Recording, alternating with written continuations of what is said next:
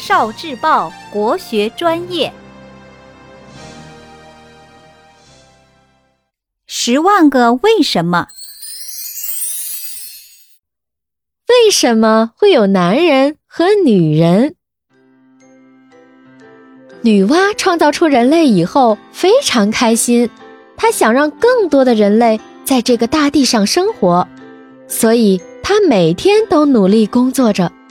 从早到晚不休息，但是大地毕竟太大了，他忙了许久也没有实现他的愿望。最后，他想出了一个奇妙的创造人类的方法。他从崖壁上拉下一条枯藤，伸入一个泥潭里，搅成泥浆，向地面一挥，泥点落的地方就出现了许多小小人儿，和先前用黄泥捏成的小人儿一模一样。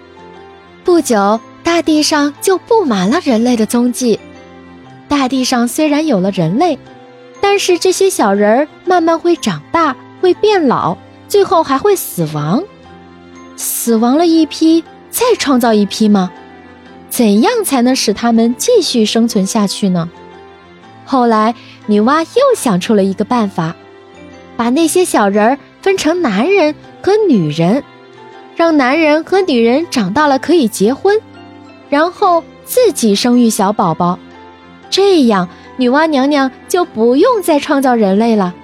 于是女娲就把小人儿分成了男人和女人。聆听国学经典，汲取文化精髓，关注今生一九四九，伴您决胜大语文。